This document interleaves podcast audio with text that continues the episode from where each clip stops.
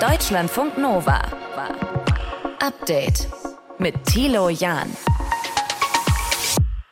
Ganz emotional war Kanzler Olaf Scholz bei seinem Besuch in Brasilien. Ich freue mich, wir freuen uns alle, dass Brasilien zurück auf der Weltbühne ist Ihr habt gefehlt. Gefehlt, wenn es um den Klimaschutz geht. Brasilien unter Präsident Lula da Silva ja wieder zurück im Klimaschutzabkommen. Aber Lula will eine ganz andere Rolle auf der Weltbühne spielen. Er will im Krieg in der Ukraine vermitteln. Und zwar zwischen der Ukraine und Russland. Zusammen mit China. Das hat viele überrascht, dass er das so gesagt hat. Wir schauen uns das heute mal genauer an in diesem Podcast mit unserer Korrespondentin in Brasilien, mit Anne Herberg. Man versucht, sich nicht in diese Blöcke drängen zu lassen. Und da nimmt Lula oder nahm schon vor Scholz dieses Wort multipolare Welt in den Mund. Das heißt, man will sich offen halten und mit allen weiter Gespräche führen. Das ist die außenpolitische Position Brasiliens. Wir sprechen auch darüber, wie gefährlich Cäsium eigentlich ist. Dieser radioaktive Stoff, der in Australien ja vom Laster gefallen ist. Und Celine Wegert aus unserem Team ist heute mit dabei. Hello. Der Wind ist ein Problem für uns und vor allem für unsere Frisur. Wie hält denn die Frisur diesen Wind aus? Ja, ist eine gute Frage und es gibt so ganz verschiedene Antworten darauf und vor allem eine goldene Regel habe ich mir mal von Katrin erklären lassen. Sie ist Friseurin in Köln. Grundsätzlich sollte man immer, immer, immer einen Conditioner benutzen. Das ist wie das Arm in der Kirche. Der Conditioner bringt's also, aber was er genau bringt, das hört ihr heute bei uns. Deutschlandfunk Nova. Ihr habt es fast geschafft. Das ist der letzte Januartag. Ab morgen ist Februar und damit sind wir ja ein bisschen näher dran am Frühling. Und das wird es vielleicht auch irgendwann mal ein bisschen wärmer. Es ist aber auch nicht nur das Datum, das sich da ändert, sondern einige Regelungen in den nächsten Tagen. Und deswegen lohnt es sich mal genauer drauf zu schauen. Kerstin Ruskowski aus den Deutschlandfunk Nova Nachrichten hat sich es genauer angesehen für uns. Kerstin, was ist denn die wichtigste Änderung? Ja, was wohl die meisten betrifft, ist, dass die Maskenpflicht im Fernverkehr zum 2. Februar abgeschafft wird, also ab Donnerstag. Dann gilt im ICE, IC, Flixtrain oder Bus oder mit welchen öffentlichen Verkehrsmitteln auch immer ihr unterwegs seid, eine Maske müsst ihr da nicht mehr tragen. Einige Bundesländer hatten die Maskenpflicht im Nahverkehr ja schon vor einer Weile abgeschafft, andere nicht, was dann zu der seltsamen Situation geführt hat, dass man in Regionalzügen teilweise Maske tragen musste und teilweise nicht, je nachdem, in welchem Bundesland der Zug gerade unterwegs mhm. war. Aber die letzten Bundesländer, in denen es aktuell noch eine Maskenpflicht im ÖPNV gibt, die schaffen die auch ab und zwar morgen und die allerletzten übermorgen. Okay. Wie ist das denn generell mit Maske tragen? Wo müssen wir die noch?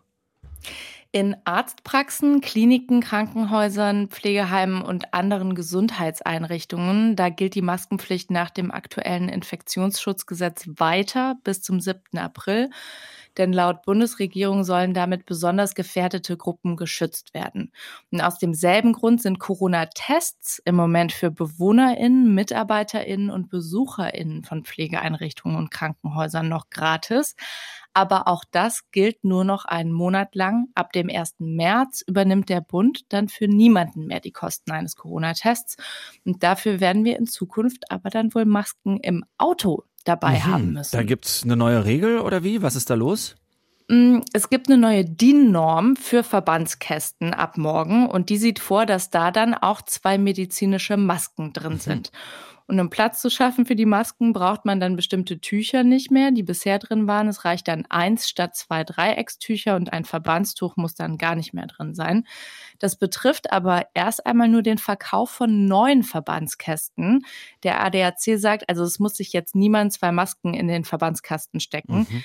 Das muss dann erst passieren, wenn die Straßenverkehrszulassungsordnung entsprechend angepasst wird. Das ist doch mal eine tolle Vokabel, die wir lernen sollten, die Straßenverkehrszulassungsordnung. Es ist ja so, Kerstin, auch bei, bei Maske, ja, es gibt vielleicht jetzt nicht mehr so die Pflicht, die zu tragen. Man kann sie natürlich aus Schutz auch, Klar. wenn man mit anderen irgendwie in einem Raum ist und man merkt, irgendwie einer hat eine Disposition oder ist irgendwie krank oder sowas, dann ne, aufziehen, das entscheidet ja jeder Oder wenn man sich einfach selbst. wohler fühlt damit. Ne? Auf jeden Fall. Klar. Abgesehen ja. von diesem Corona-Ding, was ändert sich noch im Februar? Ja, beim Thema Energiesparen steht eine Verlängerung an. Dazu gibt es ja aktuell eine Verordnung der Bundesregierung und darin steht zum Beispiel, dass dir dein Vermieter nicht mehr eine bestimmte Raumtemperatur vorschreiben darf mhm. oder dass in Büros und nicht Wohngebäuden nur noch auf maximal 19 Grad geheizt werden darf. Und in Fluren, Foyers und Technikräumen von öffentlichen Gebäuden wird gar nicht mehr geheizt. Das Ganze gilt seit 1. September und soll wohl verlängert werden, erstmal bis Mitte April. Und zum Thema Energiesparen gibt es noch eine kleine Änderung. Ab dem 25. Februar aber erst, dann dürfen in der EU keine Energiesparlampen mehr produziert werden, die Quecksilber enthalten. Mhm. Das ist nämlich umwelt- und gesundheitsschädlich. Und diese Lampen sind auch nicht so sparsam wie LEDs zum Beispiel. Mhm. Altbestände dürfen aber noch verkauft werden. Okay, jetzt hat man in den letzten Tagen auch immer wieder was von der Grundsteuer gehört. Mhm. Was passiert da? Ja, nicht so viel bisher. Also ja. womöglich hast du den Begriff schon die letzten mindestens drei Monate gehört, denn eigentlich mhm. sollten EigentümerInnen von Immobilien und Grundstücken schon am 31. Oktober beim Finanzamt die Grundsteuererklärung abgeben. Das ist aber wohl ein ganz schöner bürokratischer Aufwand und deswegen wurde die Frist verlängert bis heute. Und jetzt haben sie heute aber festgestellt, dass wohl noch fast ein Drittel der fälligen Grundsteuererklärungen mhm. fehlen. Mhm. Und deswegen hat Bayern jetzt gesagt, wir verlängern die Frist nochmal bis zum 30. April. Okay, also da äh, kommt noch was und vielleicht ziehen andere Bundesländer ja auch noch nach. Wir mhm. werden es beobachten. Kerstin Roskowski aus den Deutschlandfunk Nova Nachrichten war das mit dem Überblick, was sich ändert im Februar. Deutschlandfunk Nova. Update. Hallo, ich bin der Olaf. Hallo, ich bin der Lula. Und dann Umarmung. Bundeskanzler Olaf Scholz war ja zu Besuch beim brasilianischen Präsidenten Lula da Silva und eigentlich verstehen die beiden sich gut. Aber bei einem Thema, da gab es sehr große Meinungsverschiedenheiten. Chanceler Schulz ich habe mit Präsident Macron, mit Bundeskanzler Scholz gesprochen und werde mit dem Präsidenten der Vereinigten Staaten Biden und anderen Präsidenten darüber sprechen, eine Gruppe von Personen oder Institutionen zu bilden, die sich um einen Frieden in der Ukraine bemühen soll. Lula will nämlich keine Waffen und keine Munition an die Ukraine liefern, sondern zusammen mit China dafür sorgen, Russland wieder an den Verhandlungstisch zu bekommen. Damit hat der Kanzler Olaf Scholz auf jeden Fall überrumpelt und überrascht. Sprechen wir drüber mit unserer Korrespondentin in Brasilien, mit Anne Herberg. Anne, Lula hat noch gesagt, dass er noch nicht ganz verstanden hätte, was genau zum Krieg geführt hat dort in der Ukraine. Was bedeutet das? Ja, das hat er dann nicht weiter ausgeführt, aber es, man muss es in den Kontext setzen. Er hatte ja vor seiner Wahl schon ein recht kontroverses Interview gegeben gegenüber dem äh, Magazin The Times und da hat er tatsächlich sozusagen dem Westen und Zelensky eine Mitschuld an diesem Krieg gegeben. Da ist er jetzt ein bisschen rumgeeiert, aber hat es etwas abgeschwächt, indem er eben gesagt hat, na ja, also äh, es sei doch schon so, dass Russland einen, Zitat, klassischen Fehler gemacht hätte, indem er da äh, sozusagen äh, das Territorium mhm. der Ukraine eingedrungen sei und jetzt das Problem hätte, nicht mehr zu wissen, wie es aus äh, dem ganzen Schlamassel rauskäme. So klang das so ein bisschen in dem mhm. Gespräch gestern.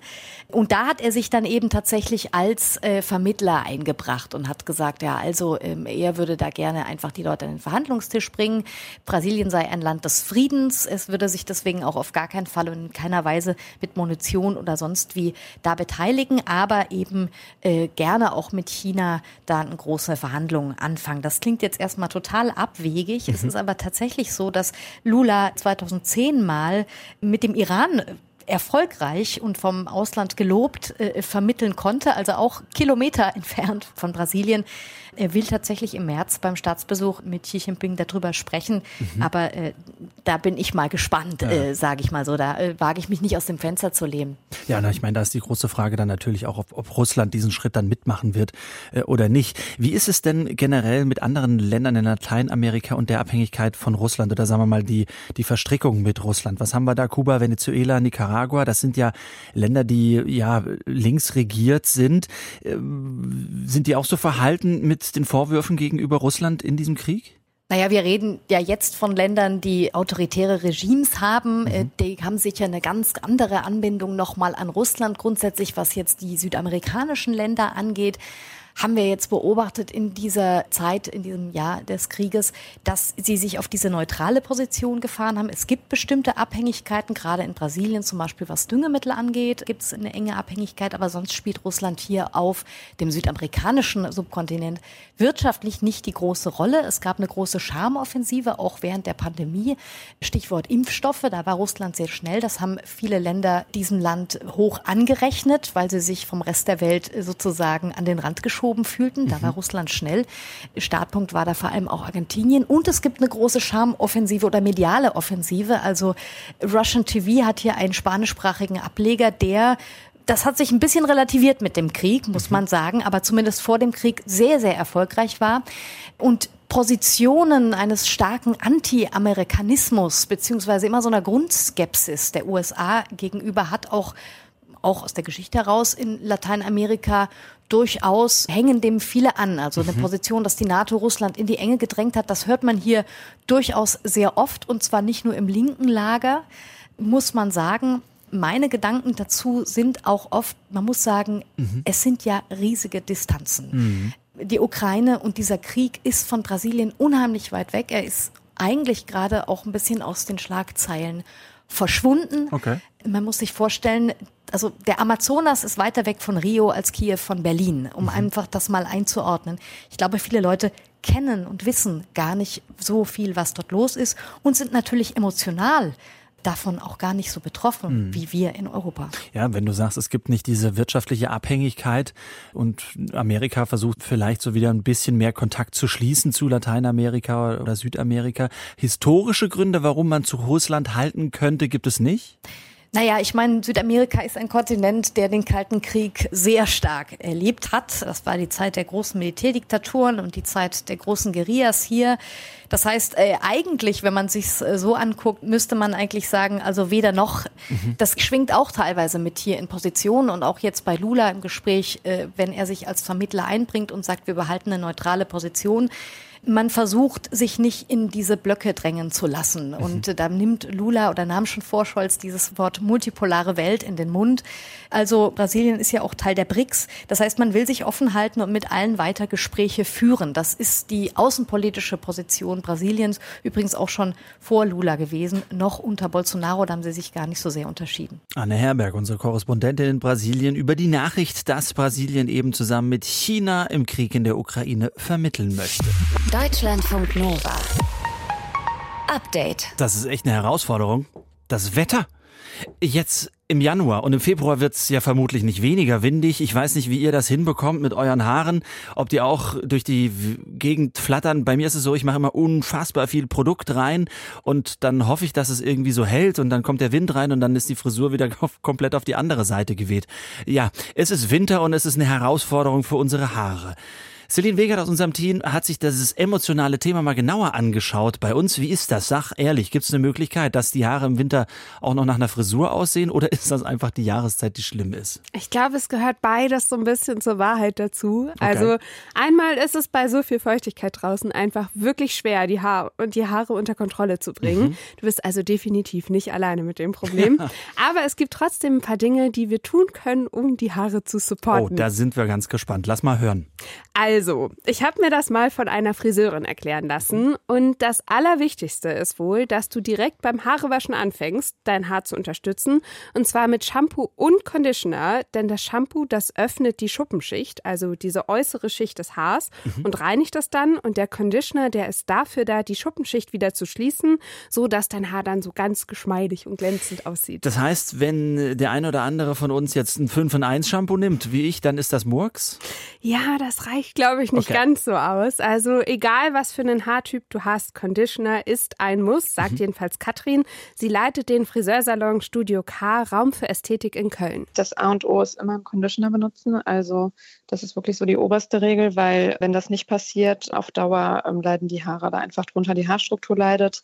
Ähm, das Haar bleibt einfach quasi, im Prinzip bleibt das die ganze Zeit offen und ist ja wie so ein Nährboden für alles, was von außen kommt, ob das äh, äußere Umwelteinflüsse sind, ob das Verdunstungen sind vom Kochen, ob das mikroferner Staub ist, der sich in der Luft befindet. Im Prinzip kann sich alles dann am Haar absetzen. Also deswegen auf jeden Fall Conditioner in die Längen und Spitzen der Haare, auch bei kurzen Haaren, Tilo. Mhm. Und dann darauf achten, dass Wasser und auch der Föhn, dass das beides nicht zu heiß eingestellt ist, weil sonst die Kopfhaut nämlich austrocknet und das Haar geschädigt wird. Ich habe das Gefühl, Conditioner ist ein Wahnsinnszeug ich glaube, wir haben auch schon mal darüber gesprochen, dass man beim Sonnenbrand in Conditioner auftragen kann und dann geht der Sonnenbrand schneller weg. Lass uns weitermachen. Wir haben das Haar jetzt gewaschen und das ist wichtig. Was ist mit Styling? Also vielleicht kurz vorweg, das eine richtige Styling oder die eine richtige Pflege, die gibt es nicht. Das kommt nämlich total auf deine Haarstruktur an, sagt die Expertin. Also Afrohaar, das braucht natürlich eine ganz andere Pflege als so feines, glattes Haar zum Beispiel. Aber so einen Grundtipp für alle hat Katrin trotzdem. Less is more. Also lieber irgendwie ein, zwei vernünftige Produkte, die wirklich gut sind, als dass man irgendwie den halben DM leer kauft und am Ende irgendwie trotzdem unzufrieden ist. Und wenn ihr euch da unsicher seid, dann geht am besten mal zum Friseursalon eures Vertrauens und lasst euch gut beraten. Okay, less is more. Diesen Grundsatz können wir ja schon mal irgendwie merken. Das heißt, wenn man jetzt ewig viel Produkt reinarbeitet ins Haar, damit es sitzt, ist das genau der falsche Weg. Ja, das stimmt. Also ich habe Katrin mal gefragt, wie man bei dem Wetter kurze Haare am besten stylen sollte. Und sie meinte eher Cremes und Pasten statt Haarspray. Also das machst du schon ganz richtig. Aber auch da weniger ist mehr. Also wichtig ist, dass man eben das Produkt gut verteilt. Also am besten nimmt man sich ein bisschen was in die Hand und verteilt das in den Händen irgendwie wirklich auch so lange, bis nichts mehr zu sehen ist. Also keine weißen Rückstände mehr von dem Produkt in der Hand zu sehen sind. Und erst dann würde ich anfangen, meine Haare damit zu stylen. Und dann vielleicht lieber die Creme in die Hosentasche und mitnehmen über den Tag und bei Bedarf nochmal nachstylen, anstatt dass man dann so viel davon im Haar hat, dass man vielleicht mit okay. der Hand stecken bleibt. Ich bin kein eitler Typ. Ich, ich nee, nur, da, nur, damit das jetzt hier ja, nicht ja. durchkommt. Ne? Also mhm. ich, ich würde aber auch niemals mir irgendwelches Haarprodukt mitnehmen für unterwegs. Aber das macht total Sinn, hat sie gesagt. Und so eine Creme in der Hosentasche, das würde sie tatsächlich nicht nur bei Menschen mit kurzen Haaren empfehlen im Winter, sondern auch bei langen Haaren. Cremes, das ist für mich so das Allround-Produkt gerade gerade auch bei fliegenden Haaren jetzt im Winter oder oft sind die Haare ja auch statisch aufgeladen durch Mütze, Schal und Co. Ähm, dass man sich da einfach so ein bisschen behelfen kann, indem man da so ein bisschen Schwere reinbringt, ohne dass die Haare äh, fettig werden. Und dann hat Katrin mir noch einen Herzenstipp mit auf den mhm. Weg gegeben. Also an alle da draußen, die wie ich einen Pony tragen und bei dem Wetter so richtig verzweifeln. Es gibt Hoffnung, Leute. Sie sagt, den Pony mit einer Rundbürste vorföhnen, dann einen Lockenwickler rein oder auch die Rundbürste rein und dann kalte Luft ran. So wird der Pony nämlich in der richtigen Form einmal fixiert und hält dann wohl länger. Toll. Unterm Strich halten wir fest, ein bisschen muss man auch akzeptieren, dass das Wetter einfach so ist und es einem schwer macht mit den Haaren, aber richtige Pflege, richtige Produkte, gut waschen und das nehme ich mit aus diesem Gespräch, professionell beraten lassen, ist nicht verkehrt. Deutschlandfunk Nova. Update. Es geht ja eigentlich gerade gefühlt Schlag auf Schlag. Am Donnerstag ist dann vorbei mit der FFP2-Maskenpflicht in den Fernzügen. Im Nahverkehr ist sie in den meisten Bundesländern ja sowieso schon gefallen. Isolationspflicht auch überall nur noch eine Empfehlung. Auf Arbeit ist es jetzt auch vorbei mit den verpflichtenden Corona-Schutzmaßnahmen und die Corona-Auflagen. Sie fallen. Die Inzidenzen interessieren jetzt ja eigentlich die wenigsten und die Pandemie plätschert vor sich hin und irgendwie aus das beschreibt die aktuelle Lage gerade, finde ich ganz gut. Wie fühlt sich das für euch an? Das wollte Deutschlandfunk Nova-Reporter Matthias von Lieben heute wissen. Am zweiten Weihnachtstag, da hatte Christian Drosten die Pandemie für beendet erklärt oder zumindest eine endemische Winterwelle prophezeit. Und einen Tag später hatte es SPD-Generalsekretär Kevin Kühnert dann im ZDF-Morgenmagazin ganz passend mit Blick auf die Corona-Maßnahmen übersetzt. Ich würde sagen, wir erleben jetzt noch vier Monate Abschiedstournee des Infektionsschutzgesetzes und wenn es dann keine Mutation gibt, dann wird es auch wirklich in die Phase der Eigenverantwortung übergehen müssen. Also Pandemie und Infektionsschutzgesetz auf Abschiedstournee. Aber sind wir mal ehrlich, wenn dann ist es eine Tournee mit dem letzten Aufgebot. Zuletzt sind ja immer mehr Maßnahmen sowieso schon gefallen. Und kürzlich hat Karl Lauterbach dann auch noch die symbolträchtigste kassiert. Wir werden zum 2. Februar die Maskenpflicht im Fernverkehr und auch in den Fernzügen aussetzen. Corona plätschert so langsam aus.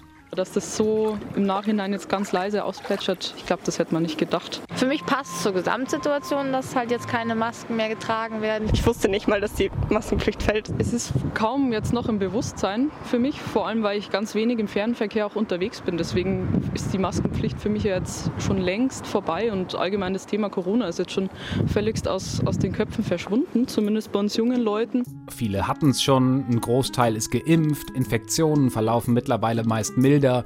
Inzidenzen spielen kaum noch eine Rolle. Die Warn-App, die meldet sich auch nur noch sehr selten. Und maximal Plexiglasscheiben in Supermärkten erinnern einen noch an frühere Abstandsregeln. Auch Corona-Selbsttests werden einem mittlerweile wieder hinterhergeworfen. Ist es also jetzt schon wieder komplett diese alte Normalität, nach der wir uns alle ja so lange gesehnt haben? Bei mir ging es schon wieder mit der Normalität nach dem zweiten großen Lockdown los. Weil dann alle Sachen, die für mich wichtig waren, wieder gingen. Ich konnte wieder zum Snowboarden, Skifahren, das Fitnessstudio war wieder offen, das Nachtleben ist auch langsam wieder zurückgekehrt. Ab dann hat es für mich wieder gepasst. Also ich finde, die Normalität ist auch schon ein bisschen mehr wieder eingekehrt, als man sich mit Freunden treffen konnte. Aber momentan finde ich, ist es überhaupt nicht mehr im Bewusstsein tatsächlich. Wenn ich jetzt im Café arbeite, redet keiner über die Pandemie. Und das war früher Top-Thema von jedem Gast. Und daran merkt man dann schon, dass das nicht mehr in den Köpfen so verankert ist. Ich finde auch das mit der Isolationspflicht gut, dass es aufgehoben ist. Es trifft mich sogar sehr aktuell, weil meine Mitbewohnerin hat Corona. Und das ist sehr praktisch, dass wir halt uns nicht so strikt trennen müssen, sondern halt nur so persönlich 1,5 Abstand halten. Ja, und das ist auch für mich, eigentlich fühlt es sich an, als ob es vorbei wäre. Ja, und andererseits ist Corona halt doch noch irgendwie präsent. Zwei Drittel der Deutschen fanden laut einer Umfrage noch Ende Dezember, dass die Pandemie für sie eben noch nicht vorbei ist. Auch die WHO sagt ja heute immer noch, Corona ist ein internationaler Gesundheitsnotfall. Und ja, dieses mulmige Gefühl beim Feiern in überfüllten Bars oder Clubs oder immer noch so ein kleiner Reflex, wenn jemand im ICE allzu stark rumhustet, das haben ja viele auch noch heute ganz stark. Für die meisten, mit denen ich aber heute gesprochen habe, hat Corona offenbar deutlich an Schrecken verloren. Aber wir haben damit halt jetzt fast drei Jahre gelebt. Was hängen, bleibt da wohl fast bei uns allen. Also man ist vorsichtig, man möchte trotzdem nicht mit Corona-Positiven zusammen sein, aber weiß nicht, man testet sich eher nur noch aus Angst und meistens hat man es ja trotzdem nicht. Man erwischt sich dann selber dabei so, ah, ich könnte jetzt die Maske eigentlich schon noch tragen, aber hat es eben nicht mehr so im Bewusstsein, weil man sich denkt, ja, ich muss ja nicht. Für mich ist auch die Pandemie an sich vorbei. Nur Corona ist halt nicht vorbei, das ist ja immer noch da und so. Und man merkt schon auch, wenn eben, bei mir ist zum Beispiel, dass mein Dozent ausfällt eine Woche lang, weil er eben Corona wieder hat. Also ist schon noch präsent und alles. Ja, also wenn man wirklich krank ist, wir wohnen jetzt in der WG, dann habe ich mich jetzt schon wieder getestet, weil man will jetzt auch nicht alle unsinnig anstecken, selbst ohne Isolationspflicht. Es wird wohl spätestens im Frühjahr gefühlt fast gar nicht mehr präsent sein. Manche Bundesländer haben zum Beispiel auch schon die Maskenpflicht für Beschäftigte in Arztpraxen abgeschafft. Die galt eigentlich noch bis April. Und jetzt könnte sie bald auch schon bundesweit in Kliniken und Pflegeheimen fallen. Ist ein Ergebnis der Gesundheitsministerkonferenz vom Montag. Die Maßnahmen purzeln also dahin. Ich finde es okay. Man hat gefühlt doch ein bisschen Lebenszeit verloren, vor allem als junger Mensch Anfang 20. Wenn man sich selber schützen will, kann man das ja noch weiterhin tun mit den Masken. Ich glaube, da wird man jetzt auch nicht mehr schief angeschaut, aber jetzt langsam wurde es Zeit, dass da mal wieder Ruhe ist. Deutschlandfunk Nova. Update. Das darf auf keinen Fall passieren, was da passiert ist. Radioaktives Material bei einer Transportfahrt vom Laster gefallen ist es aber in Australien, diese radioaktive Kapsel, äh, die ja kleiner ist als eine 1-Cent-Münze. Verschwunden im australischen Outback auf dem Weg von einer Bergmine ins Depot. Die Strecke 1400 Kilometer. Helge Kröger ist vom Bundesamt für Strahlenschutz. Ich habe heute mit ihm telefoniert und wollte erstmal wissen, warum man so eine Kapsel im Bergbau eigentlich braucht. Im Bergbau werden solche Quellen beispielsweise verwendet, wenn Sie in der Mine Erz abbauen. Dann wird das Erz normalerweise aus der Mine herausgepumpt, um es dann weiter zu verarbeiten. Wenn Sie etwas pumpen wollen, müssen Sie eine Flüssigkeit erzeugen. Das heißt, das Erz wird normalerweise in Wasser dann gelöst. Und um eine optimale Dichte bei der zu pumpenden Flüssigkeit zu haben, überprüft man die Dichte kontinuierlich mit einer Füllstandsmessung. Das heißt, Sie haben in der Regel dann eine radioaktive Quelle, die auf der einen Seite des äh, Rohres montiert ist und auf der anderen Seite haben Sie einen Detektor. Mhm. Und äh, sie messen kontinuierlich, wie viel Strahlung durch die Flüssigkeit hindurchkommt. Damit können sie eine Dichtebestimmung dieser Flüssigkeit machen. Das ist ein ziemlich gängiges Medium, mhm. Mittel, um so etwas zu kontrollieren und um die Mine zu optimieren, sagen wir mal. Das heißt, diese Dichte kann man nur äh, richtig gut bestimmen, wenn da ein radioaktiver Stoff eben mit dabei ist, oder geht es auch anders? Sie können das entweder über eine radioaktive Quelle machen oder Sie können das über Röntgenstrahlung machen. Sie können die Röntgenstrahlung auch auf andere Art und Weise erzeugen. Mhm. Dann brauchen Sie keine Quelle, aber dann brauchen Sie in der Regel Hochspannung, die sie in der Mine wahrscheinlich so nicht so ohne weiteres haben werden in der Tiefe. Hm, es ist ja jetzt auch erstmal so. Es gibt ja jetzt diese riesige Polizeiaktion und mit großem Aufwand wird eben diese kleine Kapsel gesucht. Gibt es denn da nicht effektivere Wege, dass man zum Beispiel so eine Kapsel findet, indem man Satelliten aus dem All darauf abrichtet und dann guckt, aha, hier, hier ist das radioaktiv, hier strahlt's? Also mit einem Satellit können Sie da nichts erreichen. Soweit kommt die Strahlung nicht. Was wir in Deutschland beispielsweise machen würden in so einem Fall, wäre jetzt nicht äh, zu Fuß die Straße abgehen, sondern wir haben Messfahrzeuge, mit denen wir die Strecke abfahren würden. Oder Sie können auch beispielsweise mit einem Helikopter in geringer Höhe die Strecke abfliegen. Das mhm. wäre durchaus messbar und wäre wahrscheinlich die effizienteste Art und Weise, um zu gucken, ob sie auf der Strecke irgendwo verloren gegangen ist. Mhm. Das strahlt dann noch so viel ab, dass man das sieht? Ich meine, welche Strahlung geht denn generell von so einer Cäsiumkapsel aus? Also die Cäsiumkapsel selber, durch die Kapselung wird zunächst mal die Beta-Strahlung, die Cäsium eigentlich aussendet, das sind Elektronen aus dem Kern, wird dadurch abgeschirmt. Was wir aber trotzdem haben, was dann auch für die Messung verwendet wird, sind Gammastrahlen. Die mhm. Gammastrahlung durchdringt die Umkapselung der Quelle und ist detektierbar. Sagen wir mal, in 10 Meter Entfernung hätten wir so 18 Mikrosievert pro Stunde und in einem Meter Abstand dann 1,8 Millisievert pro Stunde. Das ist so ungefähr das Doppelte dessen, was wir als Normalbürger pro Jahr als zusätzliche Dosis mhm. erhalten dürften in Deutschland. Mhm. Jetzt haben wir das schon mitbekommen, dass das natürlich gefährlich ist, wenn man das irgendwie in die Hand nimmt und zu Verbrennungen führen kann oder auch äh, Krebs verursachen kann. Aber wie ist es, wenn es nicht gefunden wird, wenn diese Kapsel einfach nicht auftaucht? Welche langfristigen Schäden können denn da entstehen? Naja, wenn die jetzt tatsächlich permanent neben einer Person liegen würde, dann würden wir natürlich schon über die Zeit hinweg eine Dosis aufbauen, die dann auch zu Krebs führen kann wenn sie die tatsächlich irgendwo im australischen Outback verloren haben, wo nie jemand vorbeikommt, ist jetzt erstmal keine wirkliche Gefahr vorhanden, würde ich mal sagen. Wenn Sie jetzt also neben der Quelle sich eine Stunde aufhalten, dann sind Sie zwar über dem gesetzlichen Grenzwert in Deutschland, davon wird Ihnen allerdings wahrscheinlich mit ziemlich großer Wahrscheinlichkeit erstmal kein Schaden entstehen. So signifikante Strahlenschäden fangen so bei dem ungefähr tausendfachen dessen davon an. Da müssten Sie, wie gesagt, dann so tausend Stunden daneben verbringen. Das ist dann schon ein halbes Berufsjahr. Hm. Okay, das wird auf jeden Fall nicht passieren, aber trotzdem ist es natürlich beunruhigend, dass diese Kapsel ja runtergefallen ist von diesem LKW und man sie einfach noch sucht in Australien. Helge Kröger war das vom Bundesamt für Strahlenschutz. Deutschlandfunk Nova. Update. Immer Montag bis Freitag auf deutschlandfunknova.de und überall, wo es Podcasts gibt. Deutschlandfunk Nova.